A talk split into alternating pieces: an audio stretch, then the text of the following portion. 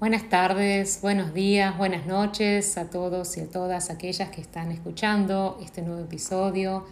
Mi nombre es Mariana Viñas, soy terapeuta holística y su anfitriona en este podcast.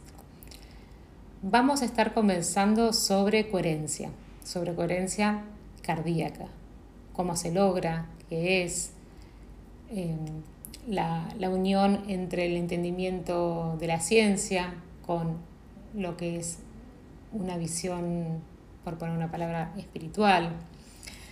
La coherencia cardíaca se logra gracias a cuando nuestras emociones son coherentes, cuando estamos en coherencia emocional. ¿Qué implica la coherencia?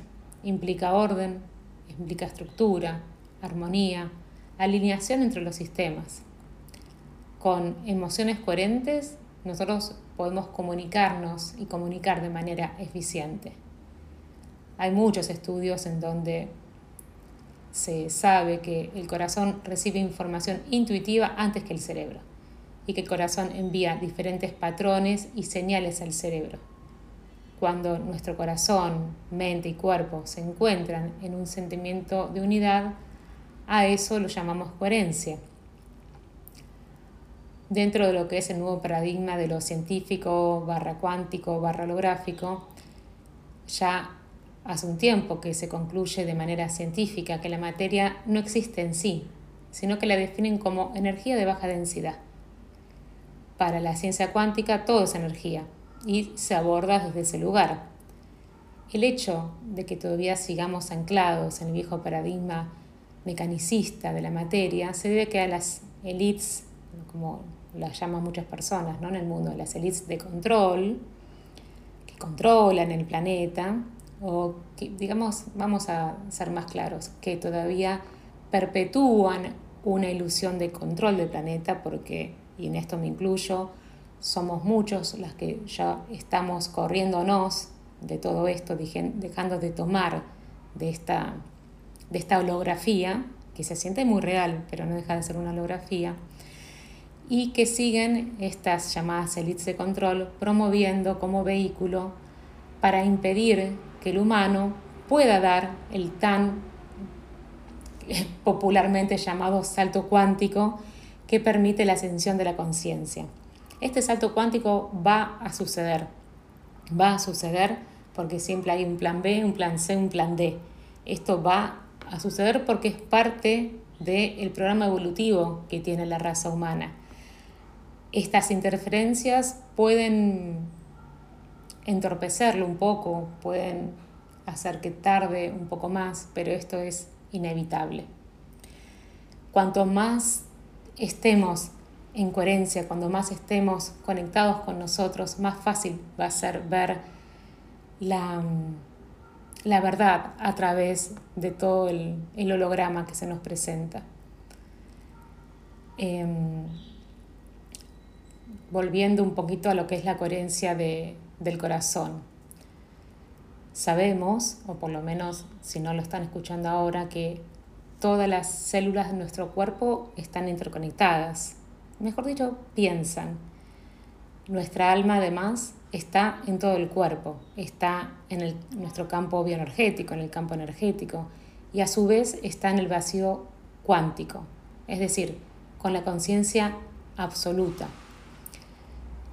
Cuando tomamos conciencia de nuestra forma verdadera, cuántica, más allá de nuestro envase, de nuestro avatar físico, de cómo es la interrelación perfecta y absoluta de todo en nuestro cuerpo y entendiendo que nuestro vehículo es solamente eso, como a veces se dice un traje espacial, que nos permite tener la experiencia acá en la Tierra, entramos en un nuevo paradigma, que es lo que estos científicos tratan de difundir. Con dificultad porque, bueno, es información que no hay un interés que sea llevada a las grandes masas, porque, bueno, así se acelera, se acelera y el tiempo de aquellos que no desean porque tienen sus propios intereses, que la humanidad encienda en conciencia, bueno, es así. ¿Qué podemos hacer para buscar coherencia cardíaca que proteja nuestra salud. La salud no es solamente lo que ingerimos o la polución al cual estamos expuestos. La salud también es nuestro campo electromagnético, nuestro campo energético, lo que es el toroide de nuestro corazón, que si estamos despejados puede entrelazarse fácilmente con el vacío cuántico y la totalidad del universo y salir de esta matrix materialista, mecanicista en la cual vivimos. Eso requiere un trabajo, un trabajo personal. Ya todos sabemos que no hay un nuevo avatar que llega acá a la Tierra para dar nuevos mensajes o salvarnos o que van a bajar las naves y nos van a evacuar. Eso no va a pasar. No es parte del programa. El programa es que la ascensión es un trabajo individual que se manifiesta o que tiene una, una resolución o que tiene una, un impacto a nivel planetario, pero es un trabajo de cada uno de nosotros y de nosotras. El, el estar en coherencia implica estar manteniendo una, un estado vibracional, ¿sí? un estado vibracional desde el amor. Entonces es de vital importancia prestar atención a nuestra propia vibración, que debería idealmente centrarse en sentimientos de bienestar, de alegría, de paz, de optimismo, de gratitud, de serenidad. Eso no quiere decir que vamos a poder sentirnos así 24 horas durante los 7 días de la semana. No, pero sí debería implicar que cuando eso no es así y se nos presente alguna dificultad, buscamos resolverla o dejarlo en vías de resolución y hacerle el trabajo de regreso a nosotros.